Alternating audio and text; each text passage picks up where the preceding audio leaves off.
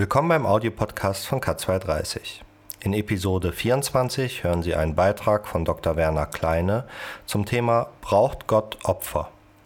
Sie hören einen Mitschnitt vom 25. Juni 2013 im Rahmen der Veranstaltung Stolpersteine des Glaubens aus dem Pfarrheim Heiligkreuz in Bonn. Heute Abend lautet das Thema ja Braucht Gott Opfer? Die Reihe heißt ja Stolpersteine des Glaubens. Und äh, in der Tat ist die Rede vom Opfer tatsächlich ein Stolperstein des Glaubens. Das hängt damit zusammen, dass der Begriff so furchtbar missverständlich ist und von uns auch sicherlich schwer nachzuvollziehen, schwer zu verstehen ist.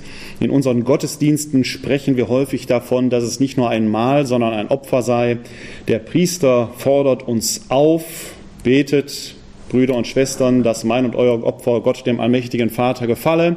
Und dann antwortet die Gemeinde, der Herr nehme das Opfer an aus deinen Händen und so weiter. Immer wieder kommt das Opfer hervor.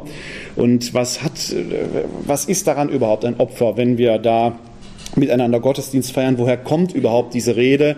Das soll uns heute Abend hier beschäftigen. Wir können es oder sollten es wieder so halten, wie wir es beim letzten Mal gehalten haben. Sie dürfen mich gerne während des Vortrags unterbrechen, wenn Sie eine Verständnisfrage haben. Ich versuche mich verständlich auszudrücken. Ansonsten würde ich erst ein bisschen erzählen und wir können dann nachher miteinander ins Gespräch kommen. Ich habe zwar einige Jahre im Rheinland gelebt, bin aber von der Herkunft ein Ruhrgebietsmensch. Ich komme aus Essen und wir reden manchmal etwas schnell. Wenn es Ihnen also zu schnell wird, dann dürfen Sie mich auch gerne bremsen. Ich gelobe keine Besserung, versuche aber dann wenigstens vorübergehend langsamer zu reden. Also unterbrechen Sie mich da ruhig, haben Sie keine Sorge. Woher rührt unsere Schwierigkeit mit der Opfertheologie, mit dem Opfergedanken? Ich glaube, dass ein ganz wesentlicher Punkt dieser Schwierigkeit ist, dass wir es in unseren Breiten gewohnt sind, germanisch zu denken. Wir können gar nicht anders, weil die deutsche Sprache natürlich aus dem indogermanischen Bereich kommt. Und in der germanischen Denkweise hat Opfer immer mit unfreiwilligem Verlust zu tun. Raubopfer, Mordopfer, Todesopfer, Verkehrsopfer, Immer wurde einem Mensch etwas mehr oder weniger gewaltsam entrissen, was er freiwillig nicht hergegeben hätte. Und wenn wir mit einer solchen Denkweise an den Opferbegriff in der Kirche herantreten, dann wird das notwendigerweise schief und scheel. Das Problem ist, dass weite Teile der Kirchengeschichte von dieser germanischen Denkweise geprägt worden sind. Auch die großen Theologen des Mittelalters, wie etwa Anselm von Canterbury. Bei dem spielt das eine Rolle, dass man in seiner Satisfaktionslehre, werden wir gleich noch vielleicht etwas näher drauf schauen, einen beleidigten Gott hat, der jetzt versöhnt werden muss durch ein Opfer. Der muss gnädig gestimmt werden. Und weil der Mensch selber, der durch seine Sünde Gott unendlich immer wieder neu beleidigt, gar nicht in der Lage ist, diese unendliche Sühne auch nur annähernd gut zu machen, schickt Gott quasi seinen Sohn, der dann für die Menschen opfernd eintritt, um diese Versöhnung zu bewirken. Diese Satisfaktionstheorie von Anselm von Canterbury ist in ihrer Wirkungsgeschichte bis heute prägend. Und bis heute haben wir in unseren Köpfen immer noch diese Idee, wenn wir sündigen, jagen wir den Nagel am Kreuz immer wieder ein Stückchen weiter hinein. Das geht bis hinein in die Kirchenlieder, ich, ich habe es verschuldet, was du am Kreuz erduldet. Da haben sie genau diese Idee, dass wir da ein Unschuldslamm am Kreuz haben, das wir quasi heute durch unser Tun und Lassen noch quälen. Vor einem solchen Gott muss man sich doch die Frage stellen, wie kann das überhaupt sein, dass ein solcher Gott ein solches Opfer seines Sohnes überhaupt zulässt? Ist ein solcher Gott nicht ein Despot, ein Zyniker? Ist das nicht ein Sadist? der Spaß daran hat, einen Menschen leiden zu sehen. Tatsächlich legt die germanische Opfertheorie eine solche Denkweise nahe. Aber ein solcher Gott ist ein Willkürgott, dem man sich doch nicht vertrauensvoll nahen kann. Es ist schon gar nicht der Gott, von dem Jesus sagt, aber Vater.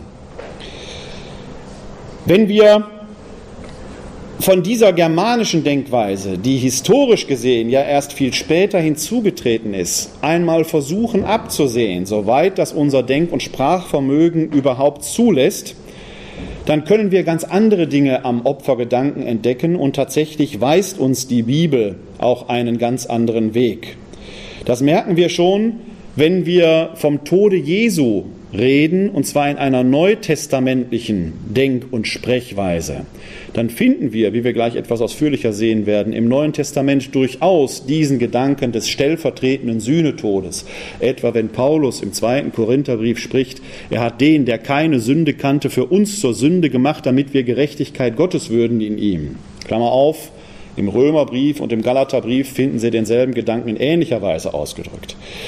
Aber Paulus versteht diesen Sühnetod, diesen stellvertretenden Sühnetod völlig anders als in der germanischen Opferdenkweise. Und trotzdem könnte Paulus da von einem Opfer sprechen. Warum? Schauen wir uns gleich etwas näher an.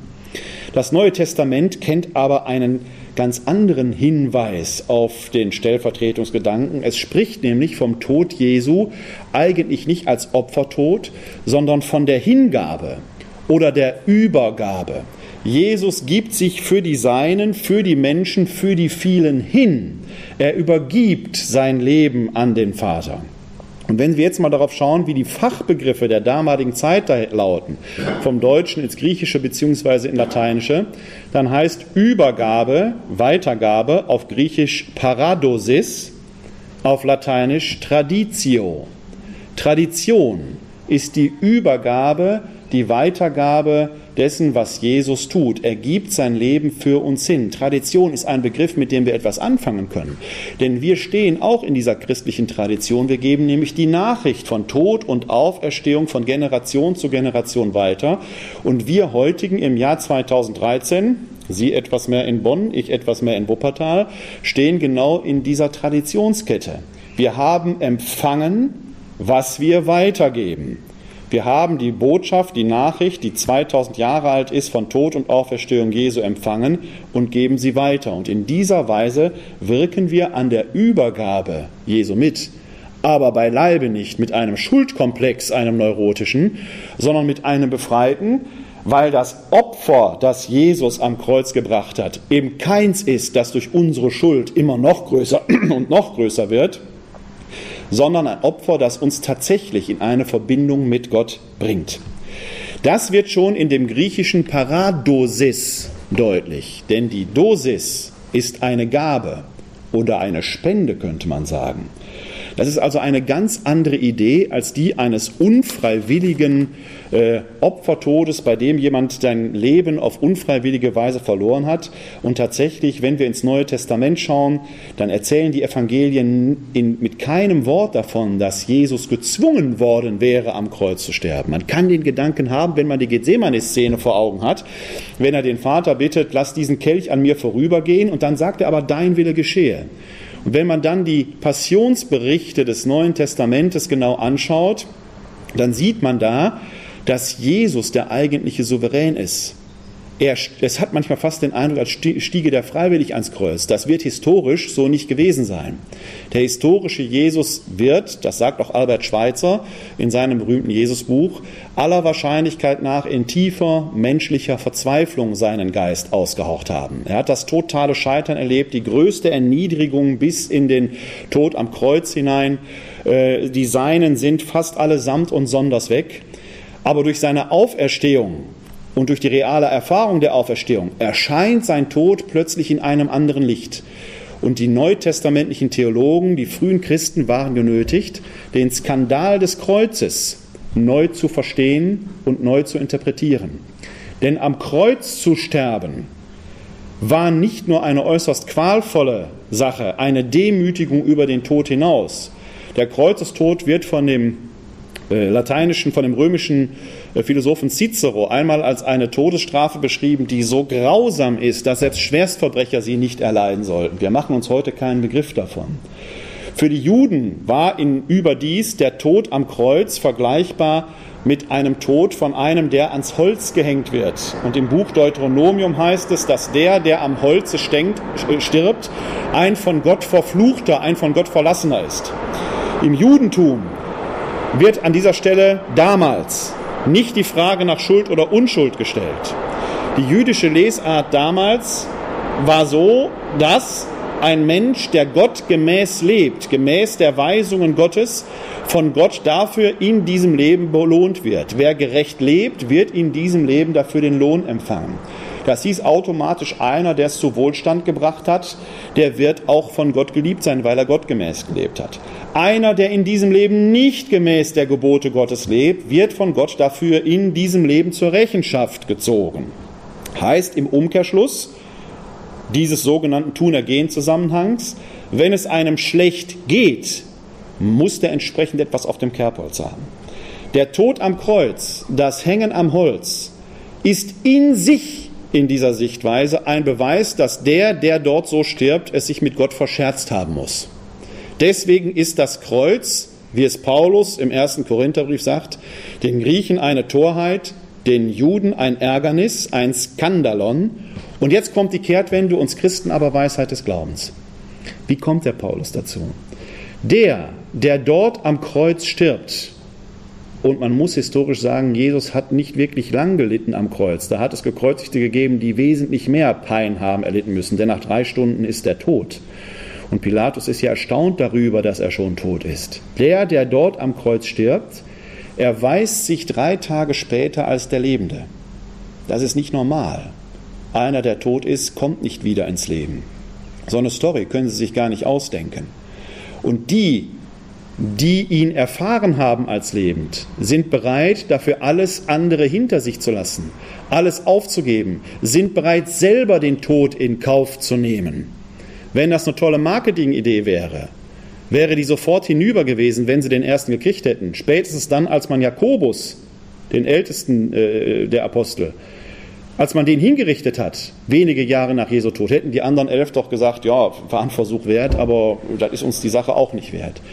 Also ist das, was die Auferstehungszeugen als Auferstandenen erlebt haben, offenkundig von einer solchen, die Existenz ergreifenden Realität gewesen, dass man plötzlich die Welt mit anderen Augen sehen muss. Einer, der doch offenkundig bewiesenermaßen als von Gott verlassener am Kreuz stirbt, kommt zum Leben.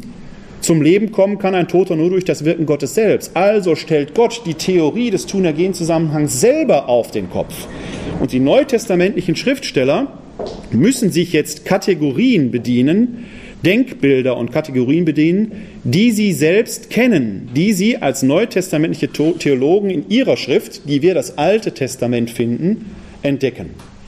Da gibt es eine ganze Reihe von Bildern, der stellvertretende Sühnetod, der verfolgte Prophet und so weiter. Ein Bild ist die Rede vom Opfertod.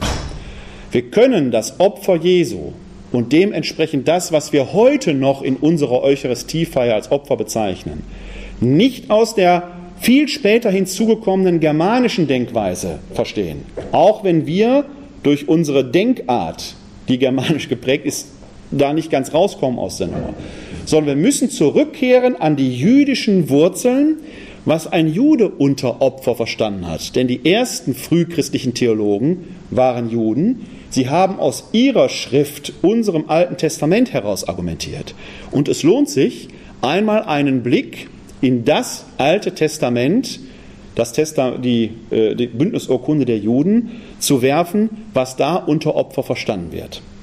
Interessanterweise wird schon sehr früh in der Heiligen Schrift von einem Opfer gesprochen, nämlich direkt am Anfang der Bibel. Da finden wir zwei Schöpfungsberichte, den ersten Schöpfungsbericht, den wir auch in der Osternacht immer hören, dieses großartige Schöpfungsgedicht, wo es immer heißt, es ward Abend, es ward morgen wieder ein Tag.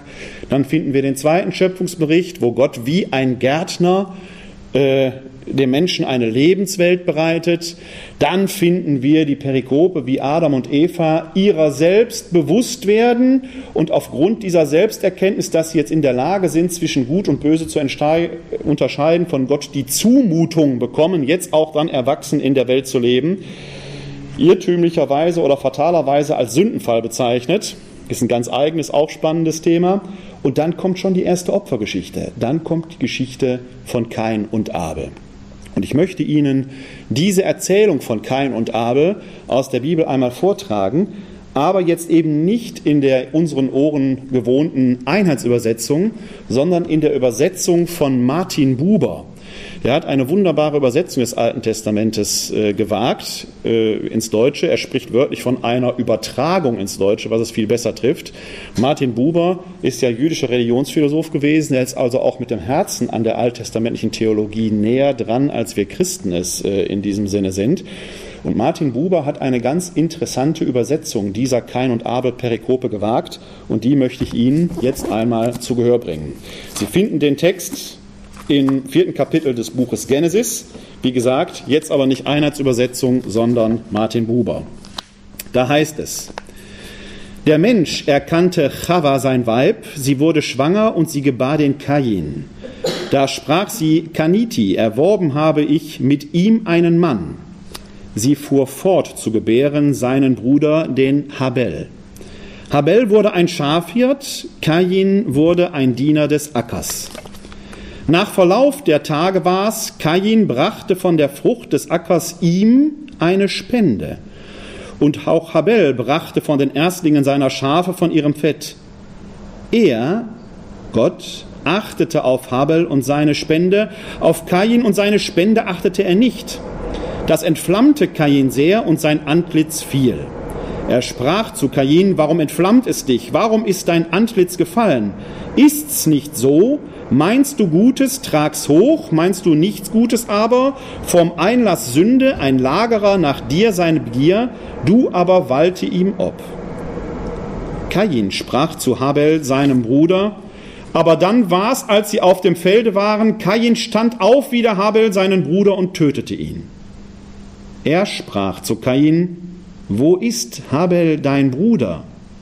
Er sprach, ich weiß es nicht. Bin ich meines Bruders Hüter? Er aber sprach, was hast du getan? Die Stimme des Geblüts deines Bruders schreit zu mir aus dem Acker. Und nun verflucht seist du hinweg vom Acker, der seinen Mund aufmachte, das Geblüt deines Bruders aus, deinem Bruders aus deiner Hand zu empfangen.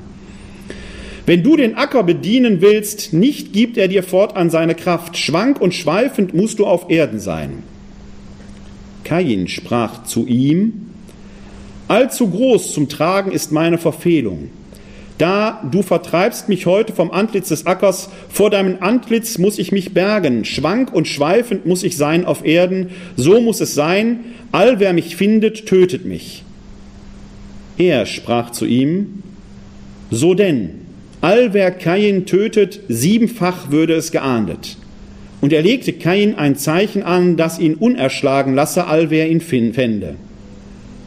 Kain zog von seinem Antlitz hinweg und wurde erst sesshaft im Lande Not, Schweife östlich von Eden.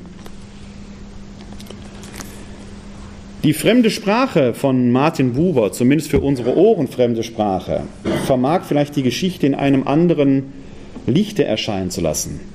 Denn in der Einheitsübersetzung steht banal da, Kain und Abel opferten ihm. Buber übersetzt das besser mit Spende. Was machen die beide da? Der eine ein Schafhirt, der eine andere ein Ackerbauer.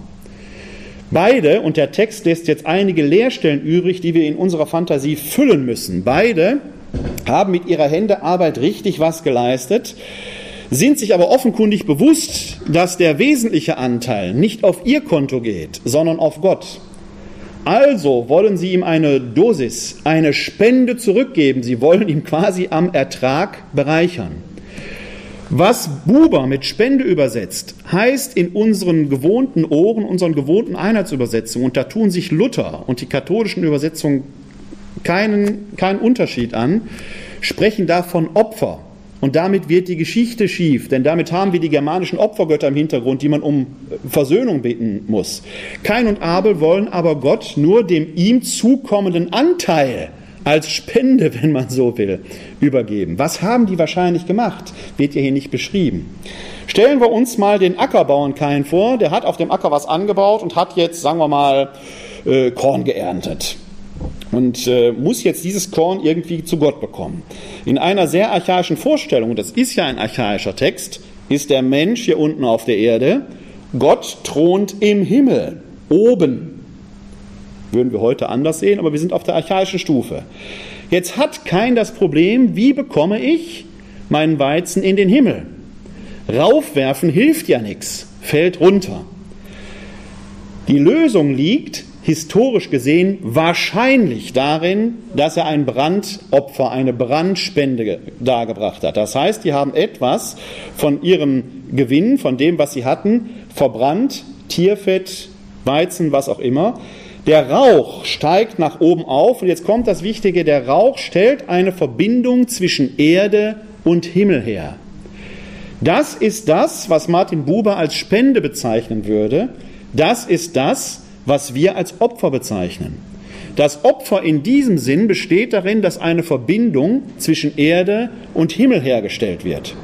Das klappte bei Habel vorzüglich, bei Kain wehten wahrscheinlich die Winde schlecht, sodass der Eindruck entsteht, Gott weist sein Opfer zurück, der pustet quasi von oben den Rauch zurück.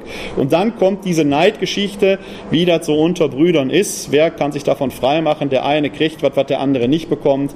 Und das endet letzten Endes im ersten Brudermord der Geschichte. Erstaunlich aber, dass Gott seine Hand trotzdem schützend über diesen doch äh, Schwerstsünder Kain hält. Auch ein Gedanke, dem wir gleich nochmal folgen müssen. Ich führe den Gedanken trotzdem weiter, denn hier geht es ja nicht darum, dass man Gott versöhnen will mit der Spende, sondern man will Gott das zurückgeben, was ihm ohnehin gehört.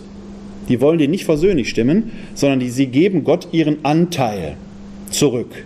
Ne? Die haben gearbeitet, die bekommen etwas, Gott Paulus schreibt später mal im ersten Korintherbrief, Paulus hat gepflanzt, Apollos hat gegossen, Gott hat wachsen lassen.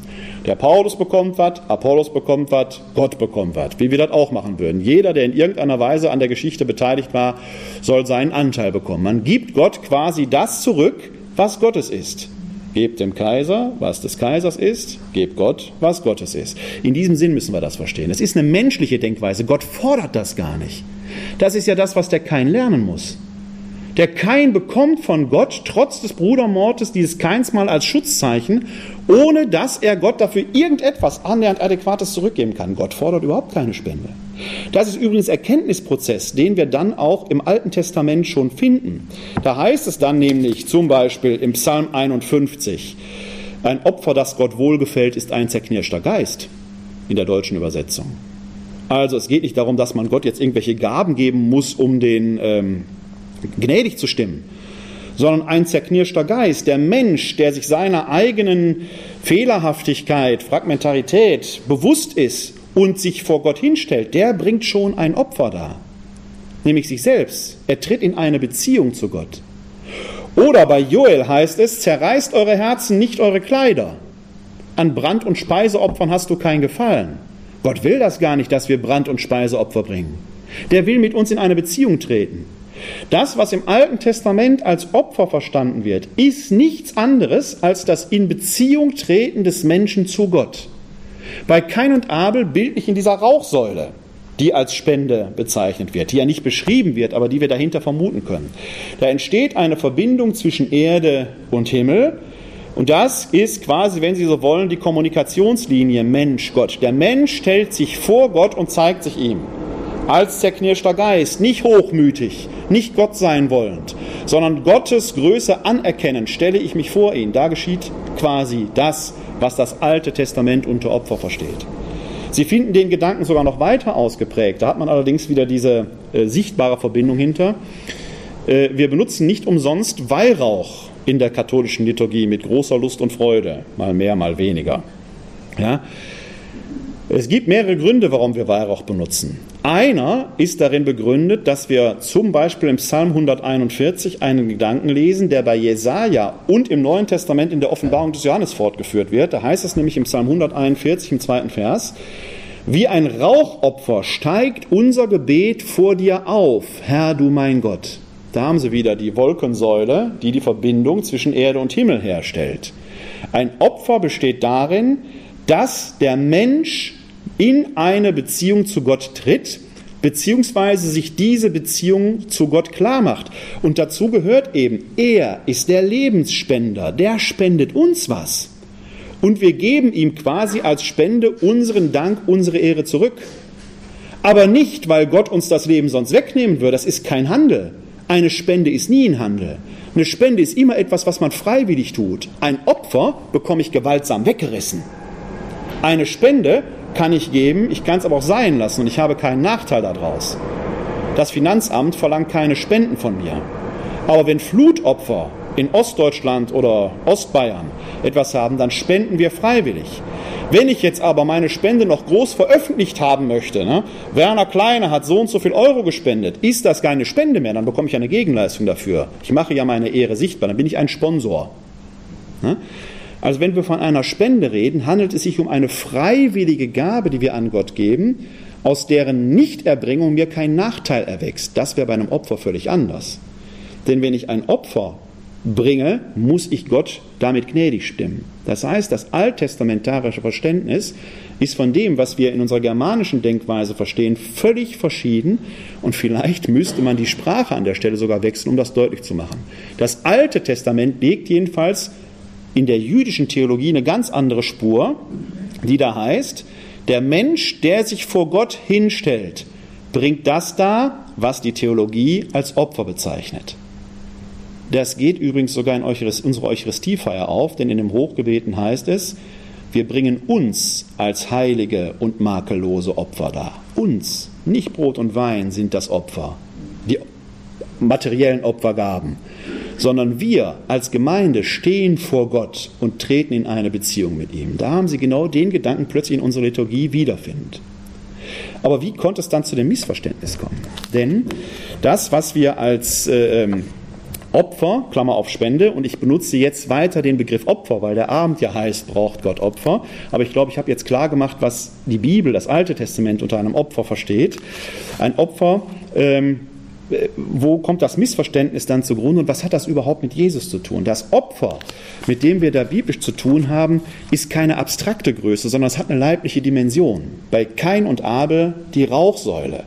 Wenn wir als Menschen uns opfernd, Gott begegnend machen, dann stehen wir mit Leib und Seele vor Gott, nicht einfach fromm betend, sondern wenn wir uns in diesem Sinne als Opfer bringen, hat das Konsequenzen für uns. Wir kommen verwandelt aus dieser Gottesbegegnung heraus.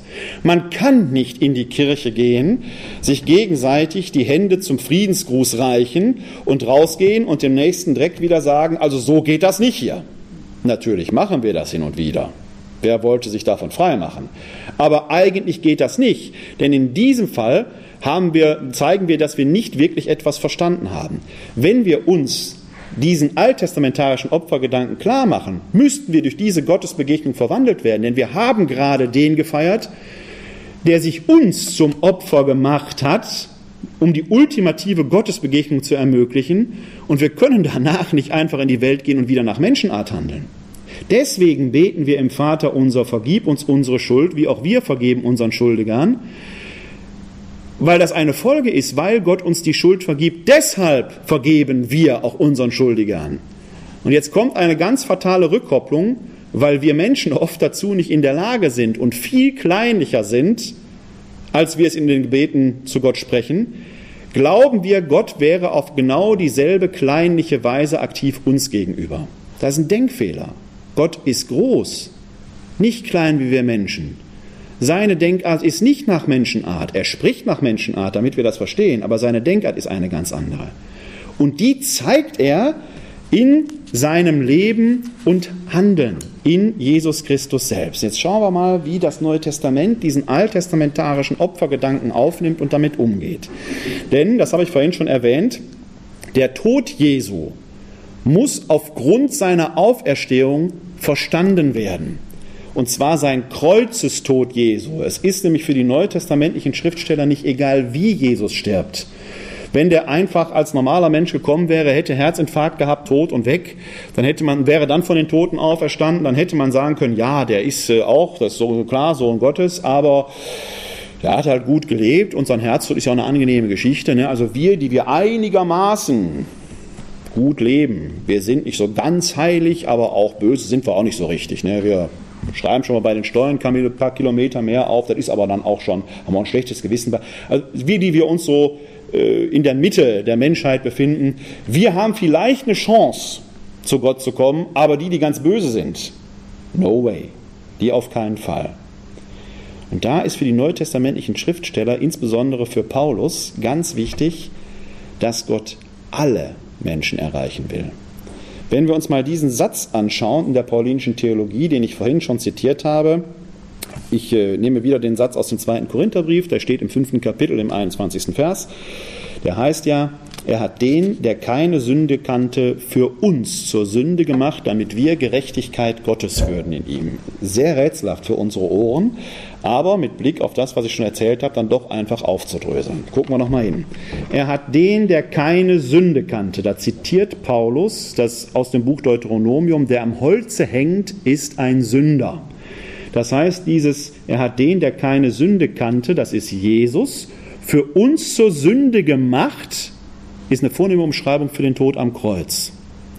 Damit wir Gerechtigkeit Gottes würden in ihm, damit wir verwandelt werden. Das heißt, die Spende, das Opfer geht nicht Richtung Mensch Gott, sondern erstmal Gott Mensch. Das läuft anders. Uns kommt etwas zugute, wie seinerzeit dem Kain, der richtig was auf dem Kerbholz hatte, der von Gott trotzdem etwas bekommt.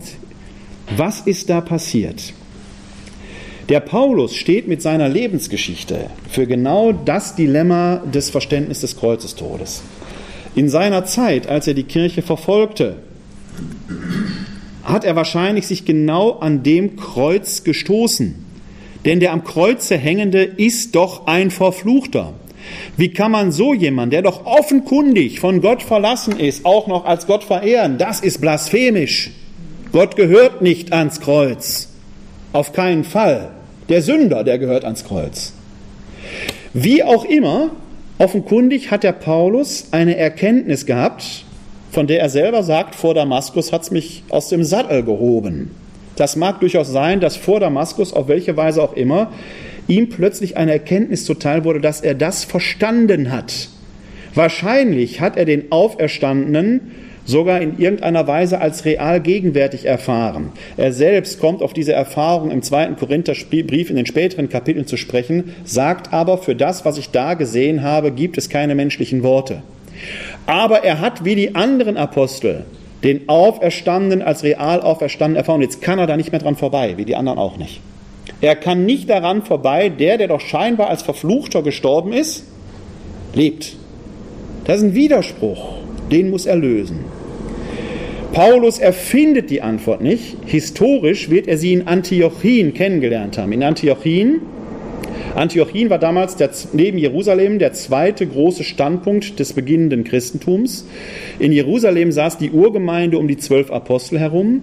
In Antiochien saßen hellenistische Judenchristen, die die ersten großen Theologen der damaligen Zeit waren, die sich nämlich genau mit dem Verständnis des Kreuzestodes auseinandergesetzt haben, die daraus den Schluss zogen, man muss nicht mehr die 613 Geh- und Verbote der Tora halten, um Gott gemäß zu leben. Weil Christus wie ein Sünder stirbt, von dem die Tora sagt, eigentlich müsste der jetzt von Gott verlassen sein, trotzdem von den Toten aufersteht, wird durch den Kreuzestod angezeigt, die Tora hat ihre Gültigkeit verloren. Gott zeigt uns, dass er alle Menschen, alle Menschen zum Heil führen will, sogar die Schwerstverbrecher, und jetzt wird es interessant, die es verdient hätten, am Kreuz zu sterben. Weil der Sohn Gottes wie einer von den niedrigsten der Menschen stirbt, sind die mitgemeint. Das heißt, Christus musste diesen niedrigsten aller denkbaren Tode sterben. Modern formuliert und für unsere Ohren vielleicht etwas einfacher könnte man etwas, etwas so formulieren, was die Antiochener Theologen ausformuliert haben, was Paulus übernommen hat und dann in die Welt hineingetragen hat. Modern formuliert könnte man so sagen, durch die Auferstehung erweist sich die Kraft Gottes in Jesus als wirksam. Aber nicht nur als wirksam, sondern in einer äh, Art und Weise, von der man später historisch sagen wird, Jesus Christus ist Gott. Er ist der Sohn Gottes. Das heißt, in Jesus Christus, auch dem historischen Jesus, identifiziert sich Gott total mit der menschlichen Existenz. Das ist schon mal erst ein Skandal, zumindest für jüdische Ohren damals. Denn eigentlich sind Gott und Mensch doch getrennt voneinander. Das ist ja gerade die Sünde. Sünde in dem deutschen Wort steckt ja Absonderung drin. Ne? Also der Mensch auf der einen Seite, Gott auf der anderen Seite. Jetzt behaupten diese antiochenischen Theologen und mit ihnen Paulus, in Jesus Christus wird diese Distanz nicht nur aufgehoben, sondern auf, nicht nur nicht auf ein Minimum ähm, heruntergefahren, sondern es findet eine Totalidentifikation mit uns Menschen statt. Gott will sich aber nicht nur mit einigen einigermaßen Guten total identifizieren, sondern der Wille Gottes ist, sich mit allen Menschen zu identifizieren. Nichts auf der Welt, kein Geschöpf, kein Tier, schon gar kein Mensch ist von Gott wirklich getrennt. Im Alten Testament wird beschrieben, wie der Mensch zum Leben kommt, indem Gott in den Adam seinen Lebensatem hineinbläst. Das, was wir atmen, ist rein chemisch betrachtet zwar ein Stickstoff, Sauerstoff, Kohlendioxid gemischt und sind noch ein paar andere Stöffchen drin. Theologisch betrachtet aber ist es etwas, was in uns atmet, der Atem Gottes, der Heilige Geist, der ja auf Lateinisch Spiritus, auf Griechisch Pneuma, auf Hebräisch Ruach, Hauch, Atem, Odem heißt. Gott ist es, der uns am Leben hält. Und Gott atmet nicht nur in den Guten, auch die Schlechten atmen. Das ist das, was Paulus verstanden hat. In Jesus Christus zeigt uns Gott, dass er, er, die Distanz zwischen sich und den Menschen unüberbrückbar aufhebt, und zwar nicht nur mit einigen, die gut sind, sondern gerade auch mit denen, die tatsächlich Sünder sind, die es verdient hätten, diesen grausamen Tod zu sterben. Jetzt lässt Gott Christus nicht im Tod, sondern er erweckt ihn von den Toten auf. Der Gedanke des Paulus ist jetzt, wenn Gott sich schon in die menschliche hinein, äh, menschliche Existenz hinein identifiziert, total, ohne Wenn und Aber, dann gilt das jetzt auch für alle Menschen, ausnahmslos alle Menschen, für die Auferstehung. Gott will offenkundig alle zu sich führen. Ich betone alle, nicht nur viele in einem exklusiven Sinn. Der Wille Gottes richtet sich auf das Heil aller Menschen.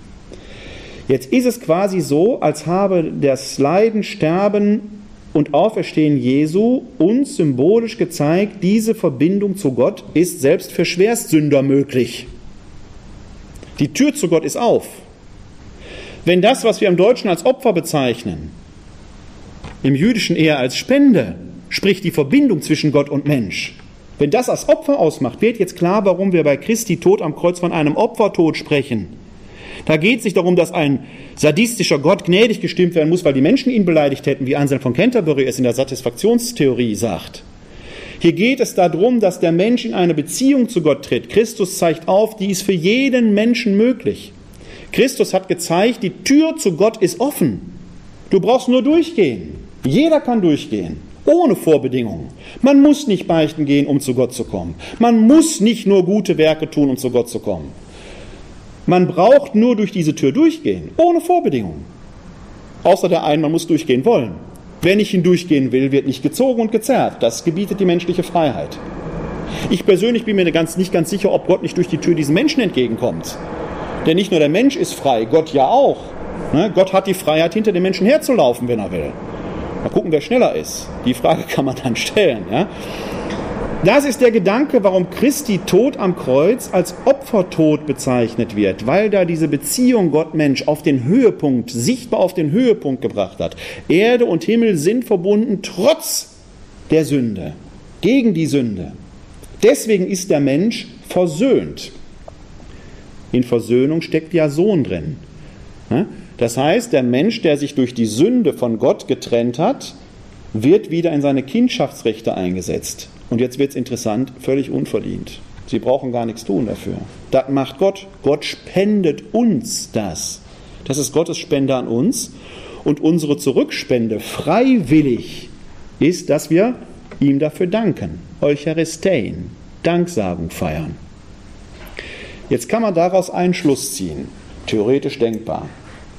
Wenn wir auf diese Weise doch schon versöhnt sind, und wenn wir da gar nichts gegen machen können, wollen, brauchen, dann könnten wir doch einfach die blanke Anarchie ausbrechen lassen. Und tatsächlich lesen wir im Neuen Testament, dass mindestens eine der paulinischen Gemeinden genau das in die Tat umgesetzt hat die Gemeinde in Korinth. Der erste Korintherbrief ist voll von solchen Stories, was die angestellt haben. Ein Sohn heiratet seine Mutter. Es wird Götzenopferfleisch gegessen. Die Reichen übervorteilen die Armen beim gemeinsamen Mahl. Und, und, und. Auf Deutsch gesagt, die haben es richtig krachen lassen, in dem Bewusstsein, ihnen kann ja nichts passieren. Schickten einige aus der Gemeinde, die sagen, das kann doch nicht wahr sein, Paulus. Äh, du hast uns das so erzählt, das kann doch nicht wahr sein, dass das jetzt richtig ist.